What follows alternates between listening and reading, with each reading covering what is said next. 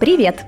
Это «Другой свинг» – подкаст от танцоров школы джазовых танцев Summertime Swing в Санкт-Петербурге про танцы. Я Ира Соина, продюсер и ведущая подкастов. А я соосновательница школы Summertime Swing и ведущая этого подкаста Даша Дука. Здесь мы обсуждаем вопросы, которые беспокоят танцоров, рассказываем о людях и истории джаза, обсуждаем танцевальную культуру в целом, смотрим в настоящее и прошлое. И в этом эпизоде мы, как и в других разговорных э, наших эпизодах, в нашем разговорном формате, в гости позвали преподавателя свинга, неподражаемого, несравненного, чудесного, легендарного Игоря Беня. Игорь, привет! Привет, привет. О чем мы поговорим сегодня, Даш? Как и в случае первого выпуска этого подкаста, тема родилась органическим способом в нашем чате STS Insider. Как-то там произошла объемная дискуссия насчет того, как происходит вообще социальные взаимодействия, все-таки у нас социальные танцы, как новички вливаются в тусовку, как их принимают, что они могут сделать для того, чтобы облегчить свой путь. И вообще эта дискуссия касалась всех социальных взаимодействий, которые не являются конкретно танцевальными и не, не, не относятся непосредственно к процессу танцевания. Мы решили обсудить некоторые вопросы об этом с человеком, который сейчас вышел на международный уровень. Игорь живет в Грузии, и нам хотелось бы узнать его мнение не только про российское свинговое сообщество, в котором Игорь варился, дай бог памяти, лет 10 как минимум, наверное, даже больше, но и про то, как все устроено в другой стране, чтобы понять контекст. Давайте начнем сначала, то есть с процесса вливания в тусовку. Расскажите, как вы лично, когда были новичками, выстраивали взаимоотношения с сообществом? Как это у вас получалось на первых порах? У меня это происходило очень естественным образом. Я пришел и с первого момента абсолютно влюбился в людей, которые пришли тоже со мной на занятия, и в преподавателей. И мы очень много тусили вне занятий сразу. И там была целая группа друзей, которые на этих занятиях готовила танец для какого-то своего праздника, там, для дня рождения друга. И суммарно это была такая бесконечная туса. До занятий, на занятиях, после занятий, на выходных и так далее, и так далее. Поэтому вообще я очень часто говорю, что люди — это главная причина, почему я занимаюсь этим уже 13 лет. Я не могу сказать, что я сразу влилась, потому что я довольно редко ходила на занятия, но в целом я человек довольно общительный, и работа у меня такая, разговаривать с людьми. Поэтому постепенно, постепенно я начинала вливаться.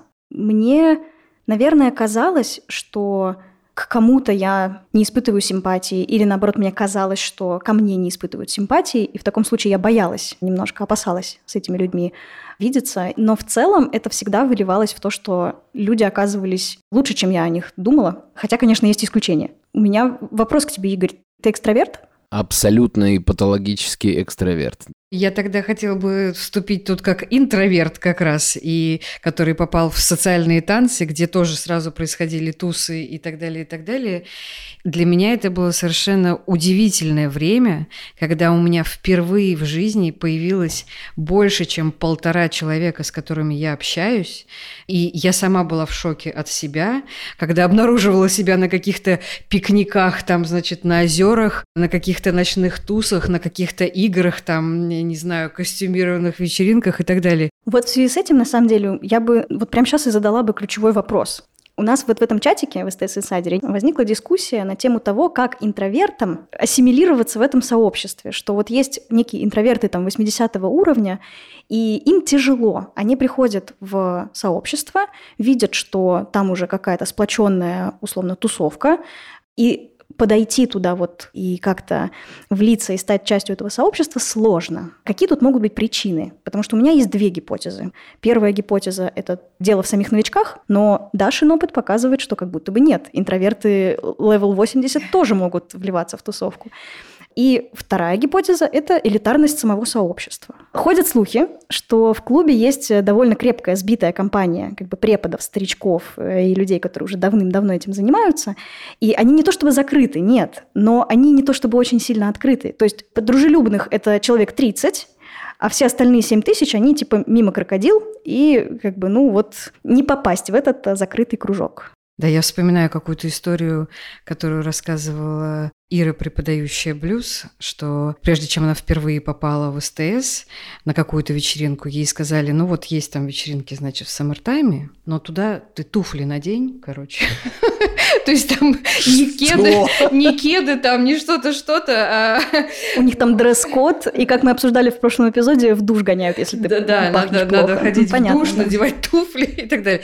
Это совершенно смешная история, потому что, естественно, мы, по крайней мере, такого не инициировали, и мы не знаем, кто пустил этот слух, но есть такое мнение в тусовке, что не все открыты, да, и что есть какая-то вот, ну не то чтобы элита, но какая-то крепко сбитая группа старичков и преподов, в круг которых сложно попасть. Игорь, ты элитный? Насколько ты элитный, да? У меня сейчас просто, у меня сейчас лопнет голова от количества мыслей, которыми хочется поделиться, и я думаю, что, во-первых, есть мысль о том, что объективно нету никакой элитарности, со стороны самих вот этих групп людей, которые танцуют дольше, в тусовке находятся дольше. То есть эта элитарность может выглядеть ощущением тех, кто вне этого круга. И я это принимаю. То есть такое может быть Абсолютно. Ощущение. Это не из-за того, что есть реальная элитарность или закрытость каких-то кругов. Эти круги компаний, людей, танцоров, э, всяких разных там э, направлений и разного уровня опыта, они как-то сколачивались. И это никогда не тусовка, которая вот они синхронно начали, и вот они общаются между собой. То есть все равно эта тусовка как-то пополнялась, это сто процентов поэтому уже точно в нее можно зайти. Я не могу отвечать вообще за всех э, преподавателей, там, опытных танцоров и так далее. Мне всегда интересны люди. Всегда.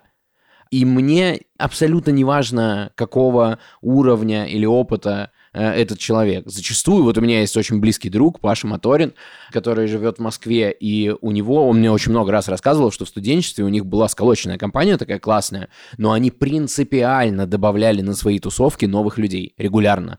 Потому что таким образом сама тусовка начинает жить, какая-то новые эмоции, новое общение, новые идеи. Поэтому все зависит от конкретных отдельных людей, и остается в таком случае, ну, просто мне пересечься где-то с другими людьми чтобы с ними заобщаться. То есть этого как бы достаточно, да? Да, ну я понимаю, что там у меня давным-давно статус преподавателя, от которого я вне занятий открещиваюсь всеми возможными способами. То есть я вне класса не преподаватель. Поэтому со мной, как с любым другим человеком, можно потанцевать на равных, и я категорически против какой-то там статусности и так далее. Хороший преподаватель, он вообще не создает никакой пропасти между собой и, э, неважно, тем, кто у него занимается, тем, кто с ним общается, тем, кто его приглашает на, на танец и так далее. Не должно быть э, никакой пропасти лютой.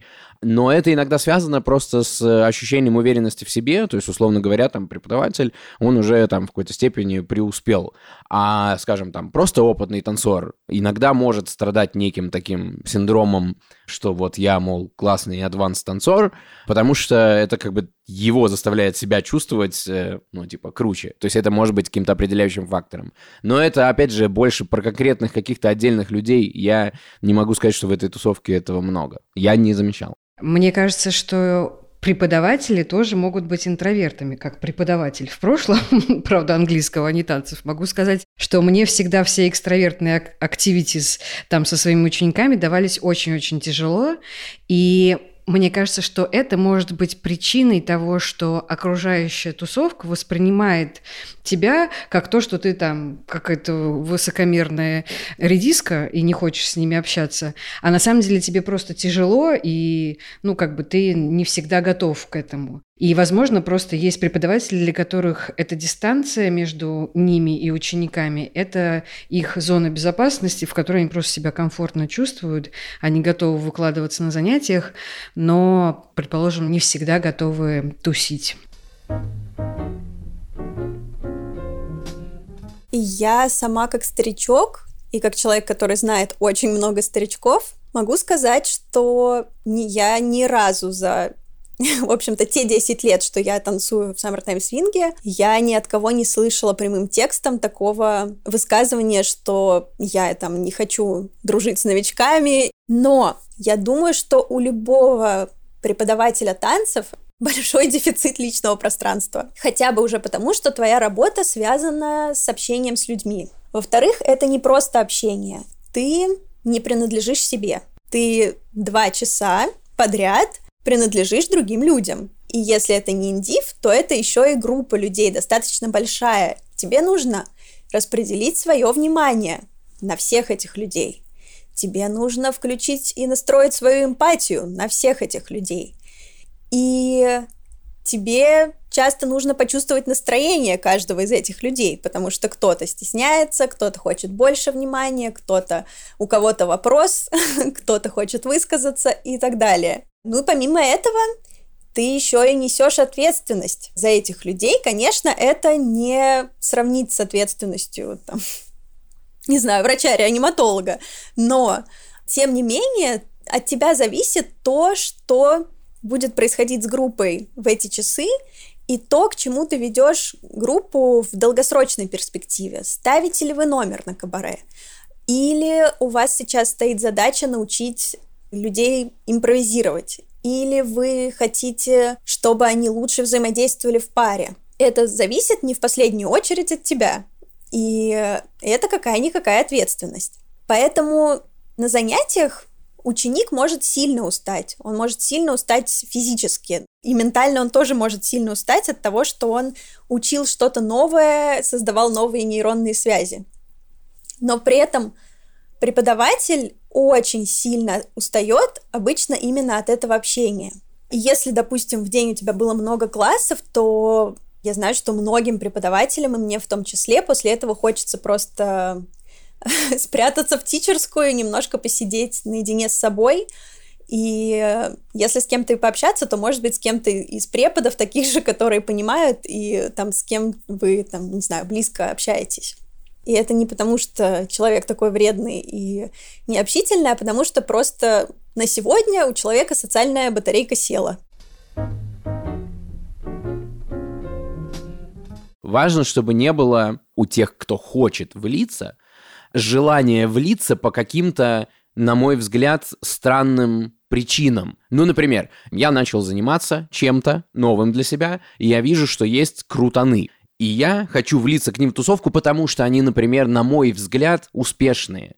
А не потому, что мы человечески мэтчимся, не потому, что нам интересно общаться и так далее. А что делать, если у человека нет такой условно корыстной цели статусной? Если он действительно такой смотрит и думает, блин, клево, хочу так же, но что-то мешает? Блин, мне очень сложно, я понимаю, что очень много может быть каких-то психологических установок, это нормально совершенно, у всех разный бэкграунд какой-то. Как я и сказал, я патологический экстраверт, я там в первые полгода, едва там что-то начав танцевать, стал э, генерить какие-то вещи, типа, ребят, давайте замутим какой-то там шоу-номер, например, я вам вот такую песню подобрал. У меня шило в одном месте, я люблю это, ну, то есть для меня это основная энергия такая. Поэтому, возможно, мой опыт, ну, не переложится так легко легко на кого-то другого. И мне сейчас хочется сказать о важном последствии этой штуки, что если человеку не удается влиться в тусовку, это с очень большой вероятностью значит, что он перестанет танцевать. Как ты считаешь, это так или нет? Да,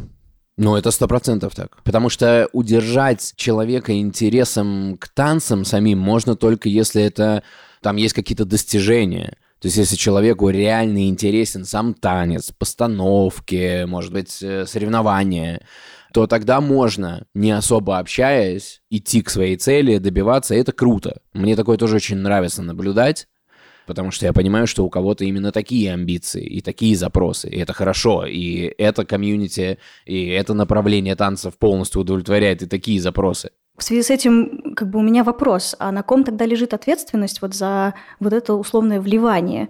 Эта ответственность лежит на тех, куда вливаются, то есть на самой тусовке, что вот люди, к которым мы приходим, они такие, как э, облачко, обволакивают новичков, или же эта ответственность лежит на новичках, то есть даже если ты интроверт, придется приложить усилия какие-то для того, чтобы влиться в эту тусовку. Потому что странно ожидать, что уже сколоченный коллектив так быстро тебя примет если ты никак не проявляешься в нем. Я бы сказал, что ответственность только на самом человеке лежит, потому что, ну, ожидать от того, что комьюнити должно быть все принимающим, это, мне кажется, не работает так. И не должно работать. Если я хочу для себя чего-то, то, по идее, это моя ответственность себе это устроить. Хотя это может быть действительно сложно. Мне нравится эта тусовка тем, что здесь максимальное количество людей с э, ценностями, которые мне близки. Это в отношении многих моментов.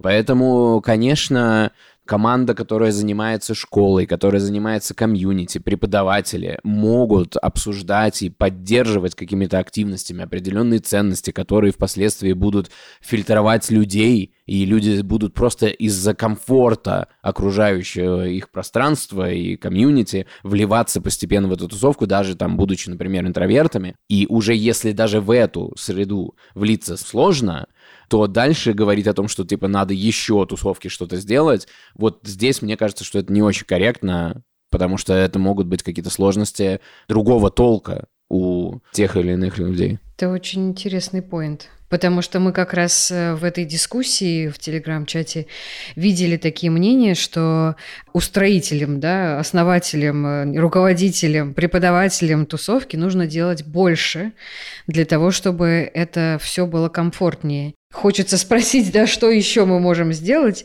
Не потому, что мы не хотим ничего делать, да, а просто как казалось бы, что комьюнити и так дружелюбное, открытое и так далее, и что еще может быть сделано. Но на самом деле какие-то идеи там э, могут возникнуть, да, больше приглашать новичков на танцах, если ты старичок и видишь, что человек там жмется к стенке, и если ты хочешь, э, чтобы тусовка развивалась, и как в твоем примере с Пашей Моториным там обогащалась новыми людьми, то, опять-таки, твое желание и, получается, твой интерес что-то для этого делать, как у старожила тусовки.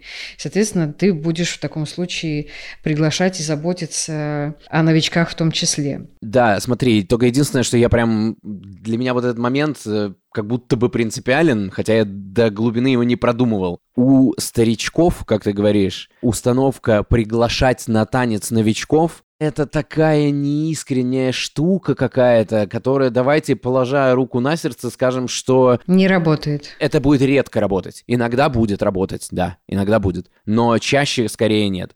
Поэтому если опытные танцоры, которые давно в тусовке хотят что-то сделать, идите в бар, э, пообщайтесь там, и потом идите танцевать. Танец очень сильно забирает на себя вот это ощущение коммуникации и социализации. Очень многие приходят на танцы с запросом «хочу социализироваться», «хочу обрести новое общение». И потом всю дорогу прикрывают танцами то, что коммуникация не складывается. То есть этими танцами эту коммуникацию можно... Симулировать. Да, симулировать. Это жестко звучит, но лучше я так скажу. Вот в коммуникации танцы помогают, безусловно, ну, в меру того бэкграунда, который есть у человека. Поэтому если прям совсем сложно социализироваться, иногда такое бывает, что танцы просто имитируют общение, коммуникацию. И то, что, например, такого человека опытный человек пригласит танцевать, как будто бы не сильно это поможет. Более того, иногда это вообще может фрустрировать, приносить стресс какой-то, потому что танцевать с заметно более опытным танцором это тоже не всегда комфортно, может быть. Поэтому это не идеальная схема. Лучше людей пересекать как-то, чтобы они хотя бы немножко пообщались, да. А если человек никак не вливается в тусовку, стоит э, все время у стеночки и никуда не ходит ни в какие барчики, это же не значит, что мы его не любим.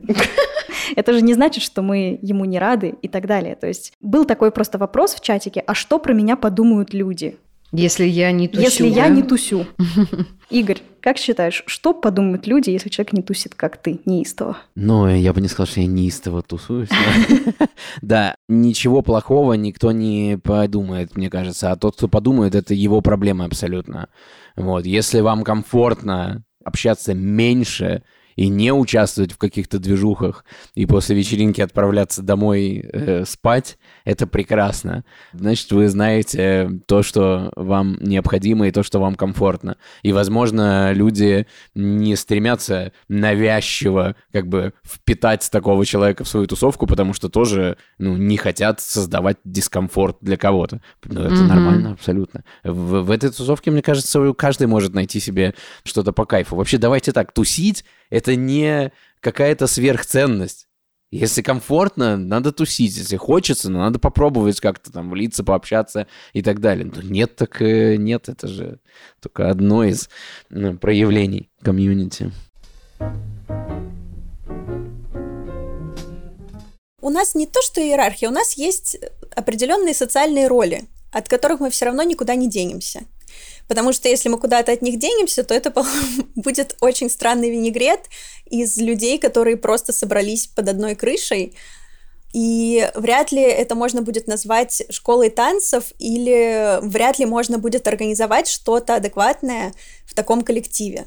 Мы при этом все дружим, да, мы все, мне кажется, хорошо друг к другу относимся, или во всяком случае большинство из нас, мы очень много общаемся между собой, при этом есть какую-то часть времени мы проводим в других социальных ролях. Например, когда у нас идет занятие, даже если мы на ты, даже если мы хорошо общаемся, и даже если за стенами школы и даже в стенах школы, но не во время занятия мы дружим, то во время занятия мы выполняем свои социальные роли. То есть, например, я учу людей, и я руковожу процессом в течение вот этих часов, которые мне отведены за занятия. И я должна здесь руководствоваться своей ролью учителя, а не тем, что а вот с этим человеком я дружу, а вот этот чувак вообще мне что-то не очень нравится, если честно, и я его первый раз вижу, и вообще он не вызывает у меня симпатию, я не буду, наверное, к нему сейчас подходить.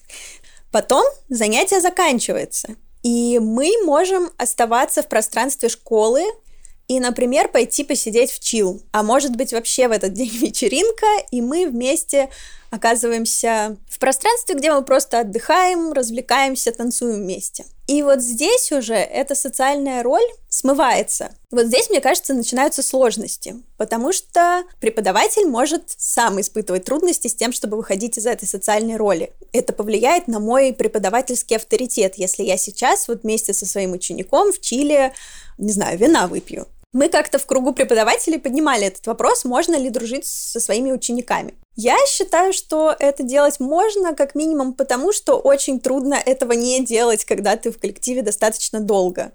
Когда у тебя уже много групп, много учеников, они составляют какой-то процент нашей танцевальной тусовки, и вот мне бы, например, было бы сложно сейчас отбирать, что, а, этот человек у меня когда-то учился, к сожалению, мы с ним дружить не можем. И я так это для себя не разделяю. Мне важно только то, чтобы когда этот человек приходит ко мне на занятия, в этих рамках мы ученик-учитель.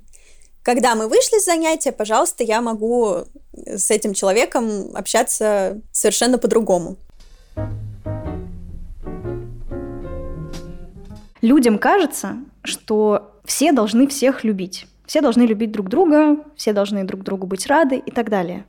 Что делать, если ты сам испытываешь какой-то негатив по отношению к кому бы то ни было, неважно сейчас по какой причине, ну просто тебе человек не нравится. Либо, если ты сам испытываешь свою сторону, какое-то вот такое отношение, например, ты там пришел, поздоровался на, на танцы, на вечеринку, а человек такой, типа, что-то буркнул себе там под нос и пошел дальше, и злобно зыркнул еще на тебя.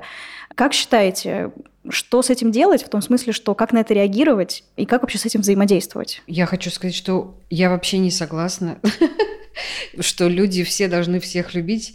То есть это может складываться такая иллюзия, что у нас вот такая тусовка дружелюбная, и тут все должны друг к другу относиться хорошо. Но я просто в своей жизни всегда исхожу из э, мысли, что никто никому ничего не должен. Никто не, не обязан быть со мной экстра дружелюбным, если у человека плохое настроение там и так далее, и так далее. И я по большей части не восприму это на свой счет. Я сама знаю, какой человек, например, я по утрам, и ко мне лучше не подходить. ну, то есть, э, мне кажется, что это такая ситуативная штука, и она не означает никакого патологического синдрома, но если кто-то там ко мне не очень, ну, it's okay, там еще 150 человек за ними. Следующие, с кем я могу пообщаться, и это нормально. Но смотрите, ведь проявление какой-то агрессивности или проявление негатива по отношению к другому члену комьюнити, оно ведь порицается наверняка, как и в любом обществе. Скорее всего, это про запрет на агрессию, но мне интересно, как вы именно на это смотрите. Я такого не встречал. Какие-то минимальные конфликты были, но они в основном были подкреплены каким-то бэкграундом, что люди там сотрудничали, не знаю, делали что-то вместе. Встречались. У них там разошелся подход, интересно, ну, это Сейчас про это поговорим. это может быть, но просто так какая-то агрессия. Ну, возвращаясь к предыдущему вопросу, нет, никто не должен ничего там, никого любить. Не тратьте свое время на людей, с которыми вам не по пути, по крайней мере, в контексте творчества и занятия чем-то по фану, если вы пришли заниматься... Я одно дело, если вы работаете, и вы вынуждены работать в коллективе. Я для себя даже этого не приемлю. То есть я даже на работе не буду выносить это. Но уж в творчестве я точно не буду тратить время на людей, которые там типа с кислой миной ходят или какой-то негатив э, мне транслируют. Нафиг мне это надо? Ну, извините, это вообще не то, что мне нужно. Нет, никто ничего не должен. Единственное, что я могу понять, значит, если человек рассуждает об этом в таком ключе, то у него запрос на любовь и принятие.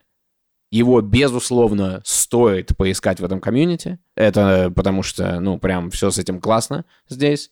Но когда я ищу любви и принятия, я понимаю, что, ну, во-первых, я должен любить и принимать себя, и мое отношение к людям должно быть встречное.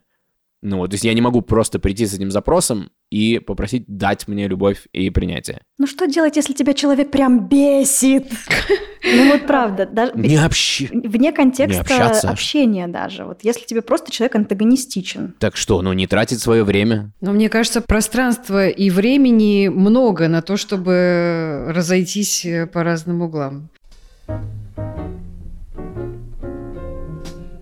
Есть какие-то конфликты личные, которые нас затрагивают куда глубже, и они имеют для нас большее значение, и отношения с человеком могут на этой почве действительно пошатнуться. И здесь перед тобой встает множество важных вопросов. Это мы сейчас поссорились так, что мы каким-то образом будем из этого выруливать, или для меня это все конец всему, и мы с тобой больше вообще не будем никогда друзьями. Это такой конфликт, при котором мы можем с тобой остаться в одном коллективе, но, допустим, мое отношение к тебе изменится, но я смогу продолжать общаться, просто уже не так близко. Или это такая ситуация, когда я просто не могу с тобой уже находиться под одной крышей, а, и получается, что это твой внутренний вопрос, а, что для меня перевешивает? Ненависть к этому человеку или желание оставаться в тусовке. При этом могут же быть еще какие-то профессиональные отношения у преподавателей, например, когда произошел конфликт, но мы хотим продолжать э, вместе работать. И что тогда? Готов ли я сохранять эти пошатнувшиеся отношения ради совместной цели? Это никогда не будет легко. Первый шаг на пути к исцелению – это осознание того, что вы имеете право на эти чувства. Здесь не обязательно искать правых и виноватых, здесь просто можно отнестись к себе с сочувствием и сказать, да, у меня с этим человеком конфликт, да, мне очень неприятно сейчас его видеть, или я очень злюсь на него, на нее. Допустим, при этом я танцы люблю гораздо больше, и я тогда беру на себя ответственность за то, что я с этими чувствами буду как-то справляться, потому что я вижу в этом ценность. В том, чтобы здесь остаться, придется мириться сейчас с этим, если человек там не хочет уходить тоже, и я не хочу уходить, но ничего не поделаешь. В любой ситуации, в которой участвуют два человека, есть две реальности, моя и твоя. И то, что я вижу одним образом, ты можешь видеть совершенно другим образом. И каждый из нас имеет на это право. Мы можем в этом не сходиться, мы можем на этой почве поссориться, но если мы отдаем себе отчет в том, что ты не обязана смотреть на все моими глазами, я не обязана смотреть на все твоими глазами, то мы легко можем прийти к компромиссу и сохранить какие-то хорошие отношения. Бывало и так, что я сталкивалась с ситуацией, когда человек не был готов к какому-то искреннему диалогу. Мне кажется, опять тут первое и очень важное, что нужно сделать, это признать право человека не вступать в этот диалог. И это может быть очень больно и обидно, потому что всегда проще, когда человек тебе что-то сказал. Даже если он тебе сказал что-то, с чем ты не согласен, или что тебя разозлило, но ты хотя бы понимаешь, что у человека сейчас в голове, и у тебя там был шанс высказаться в ответ, но человек имеет право быть железобетонной стеной, если сейчас ему это нужно. Есть такая даже шутка. У нас э, в тусовке все друг другу либо нынешние, либо бывшие, либо будущие. Давайте поговорим про отношения романтические внутри тусовки. Какое у вас мнение на этот счет? Отношения внутри танцев, за или против? Я скажу резко свое сразу же против, потому что я нахлебалась, и мне хватит. Я не хочу больше никогда никаких отношений внутри э, тусовки. Я понимаю, что это чисто для меня так работает, и для кого-то может это не работать. Но вы как считаете, правильно ли заводить отношения в местах, где ты Общего занимаешься... Да, в местах, куда ты ходишь там делать какое-то хобби или еще что-то. То, что является довольно большой частью твоей жизни. Может быть, это работа, кстати. Во-первых, я хочу сказать, что Игорь уже упоминал, что многие люди приходят социализироваться в танцы, а многие не только социализируются, но и с большим прицелом на отношения. Вот, это просто такая мысль, что многие туда за этим идут. Во-первых, не надо идти в танцы, искать себе жену, мужа и так далее. Вероятность того, что вы найдете кого-то, есть. Поэтому, ну, как бы, я сейчас противоречу сам себе. Но не за этим надо идти в это комьюнити. Я не мог это не упомянуть, потому что у меня изрядно подгорало с того, когда, не знаю, те или иные комьюнити родственные нам там рекламировали эти танцы как там брачное агентство и все такое. А такое было? Да, да, к сожалению, такое было. Это очень грустная, печальная страница в истории, ну, по крайней мере, сообщества. Вот там то, что в России я наблюдал, да, в каких-то городах, такое было.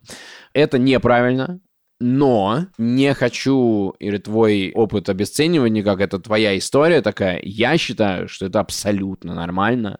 Я вижу много примеров того, что люди встречаются, расходятся, начинают встречаться с другими людьми из той же тусовки, все между собой знакомы. Да, для кого-то это травматично, ничем это не отличается от просто любых других дружеских компаний, каких-то там рабочих сообществ, э, ничем не отличаются, поэтому такое ограничение я бы никогда не смог там для себя поставить, потому что я не знаю, кого я встречу, насколько прекрасные люди это могут быть, э, и что мы можем там сойтись с кем-то, да. Подождите, подождите, подождите. У меня важный вопрос. У меня Так. важный вопрос. Опять-таки, возвращаясь к тому, что многие приходят э, в танцы социализироваться, почему эта цель нормальная, а искать себе жену мужа ненормальная цель? Потому что социализация, по крайней мере, в моей голове, возможно, я в этом ошибаюсь, но если человек, э, например, там, ну, просто приходит один кто-то, допустим, мужчина, ищет себе жену, и вот если он за этим пришел в тусовку, его коммуникация с людьми будет Обусловлено в этим, этом да? контексте, да. И это очень некомфортно, может быть, огромному количеству людей. Если ты пришел на танцы, и там у тебя случились романтические отношения, замечательно, вообще никакой проблемы не вижу. Если у тебя были романтические отношения, и ты вместе со своим парнем, девушкой пришел на танцы, тоже замечательно. Мне не очень нравится отношение к танцам как к такому социальному тиндеру. Типа, я тут пришел себе девушку искать, а танцы таким бонусом идут. И в таком случае я как преподаватель вообще не понимаю, а какова моя роль здесь? Я зачем тогда вкладываю свои усилия в научение человека тому, что ему, получается, не очень-то и нужно, или что он планирует использовать как э, инструмент э, построения своей личной жизни. Если вдруг в танце я чувствовала, что человек относится к этому танцу не как к танцу, а как к какому-то элементу флирта или, прости господи, как вот эта вот цитата, которую привели в чате про то, что танец — это вертикальное выражение горизонтального желания, мне было это, мягко говоря, неприятно. Потому что я на это свое согласие не давала. Я-то прихожу в танцы, и почему человек думает, что я, соглашаясь с ним потанцевать, автоматически даю согласие на какие-то вот вертикальные выражения горизонтальных желаний. Я помню, что я очень кайфовала от этого ощущения ведения и ведомости, но какой-то искры, какого-то огонька я от этого не танцевального, а именно романтического я вообще не испытывала. Вот у вас отношения случились на танцах, но наше комьюнити, оно такое тактильное, и тут может быть какое-то пространство для флирта, равно пространство для ревности. Мы перешли уже к психологическим темам, да? Уже А у пришли... нас психологический подкаст «Психология танцев». Да? Да, конечно. Так, тогда, тогда я вынужден э, дать дисклеймер, что я не подкован в э, психологии, психотерапии достаточным образом, чтобы об этом как-то корректно рассуждать, поэтому лучше такие вещи проговаривать со специалистами. Мой опыт я могу рассказать. До танцев я был ревнивым человеком. Это было обусловлено не только тем, что там тогда я не танцевал, а если потом я затанцевал. Это огромный процесс, он связан с тем качеством отношений, которые были до, с качеством отношений, которые появились после. И во мне уверенность личная в себе появилась больше и так далее, и так далее. То есть там очень много факторов, но у меня получилось так, что да, я в танцах у меня стало многое получаться, пришла вместе с этим какая-то большая уверенность в себе. Я понимал полноценно, что я а, общаюсь с огромным количеством людей, танцую с огромным количеством девушек в моем случае, и все это как бы просто огромное количество дружбы, прикольного такого вайба и не романтизированного общения. То есть от, самого, от самой тактильности дети не рождаются.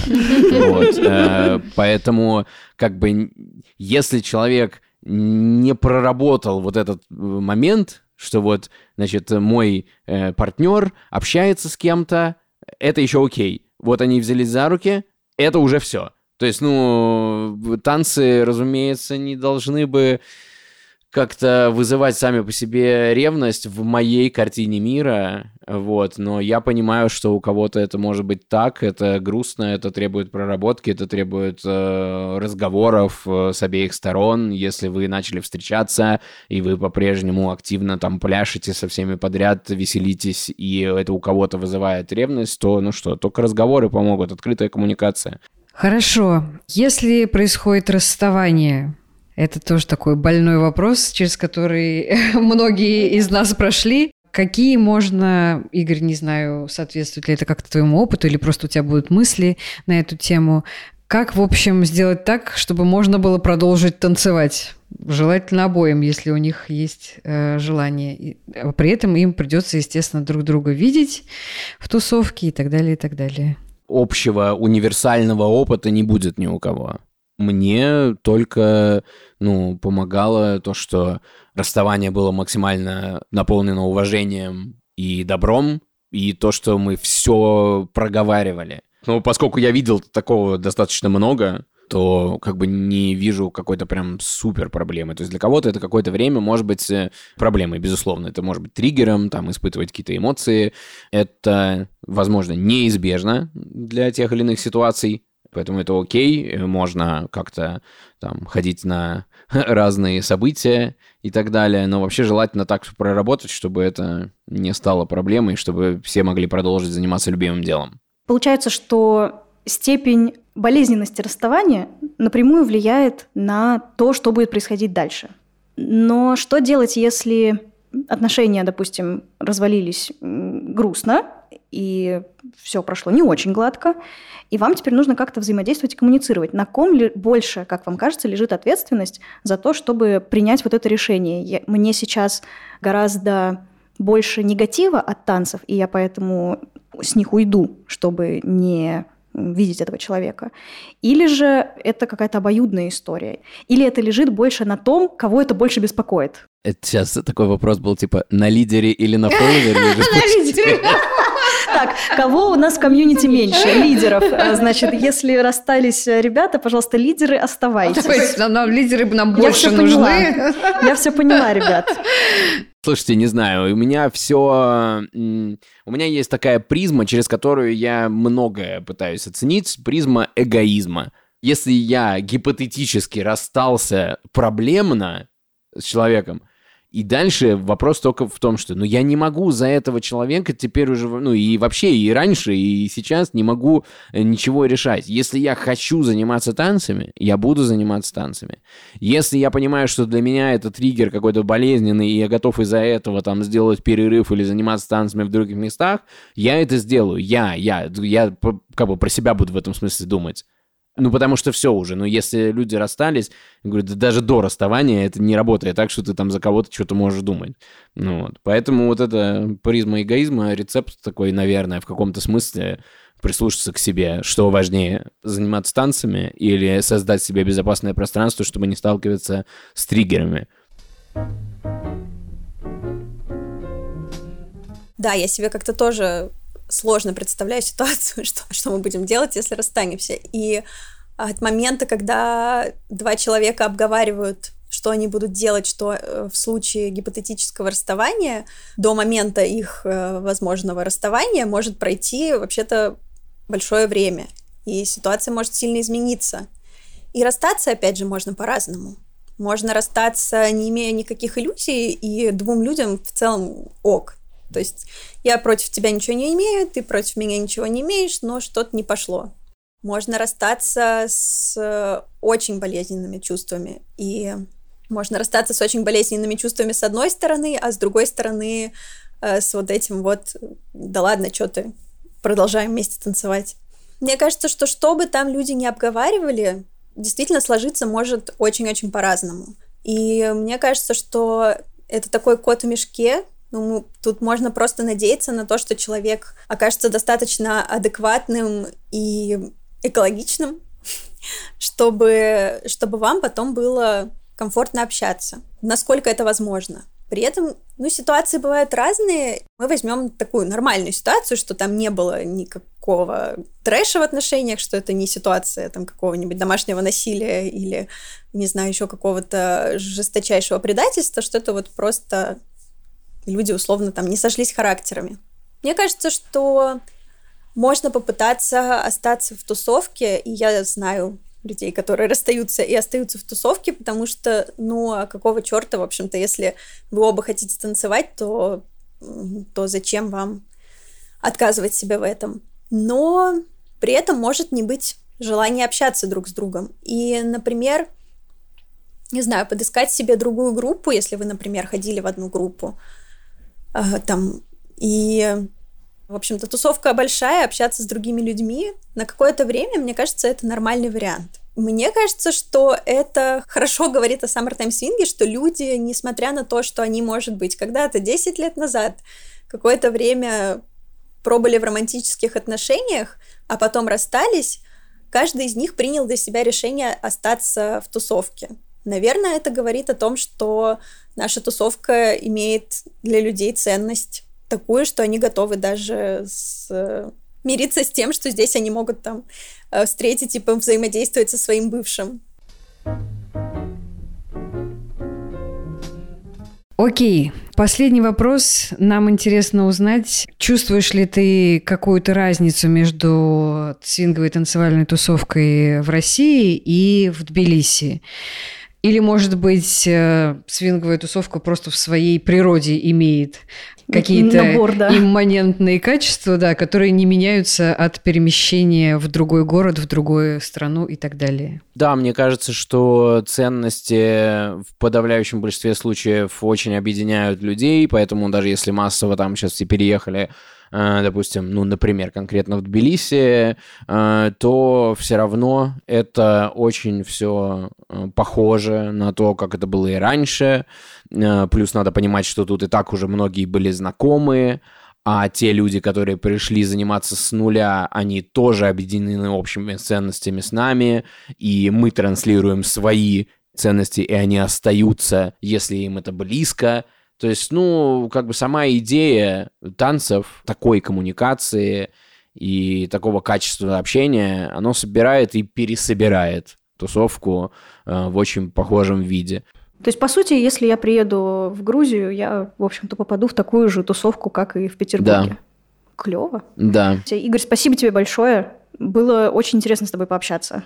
Спасибо, это очень взаимно. Спасибо, что меня позвали. Что пришлось, к слову, то сказал, но еще раз я просто хочу сказать, что ну не должно быть такого, чтобы типа люди стремились э, вот э, просто вот ради какого-то общения, ради галочки там общаться. Надо с кайфом всем этим заниматься. Надо это то занятие, которым надо заниматься по кайфу вообще. И по кайфу там соревноваться, соревноваться, там шоу-номера, шоу-номера, тусить там до утра, тусить до утра, значит, там отношения вступать, все клево, вот. Ну, как бы надо находить то, что искренне интересно. Это пространство для вот этого.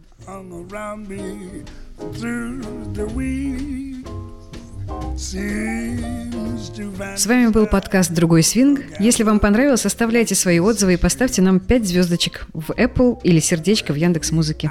Обязательно рассказывайте об этом подкасте в своих соцсетях и друзьям, потому что благодаря этому его услышит больше людей.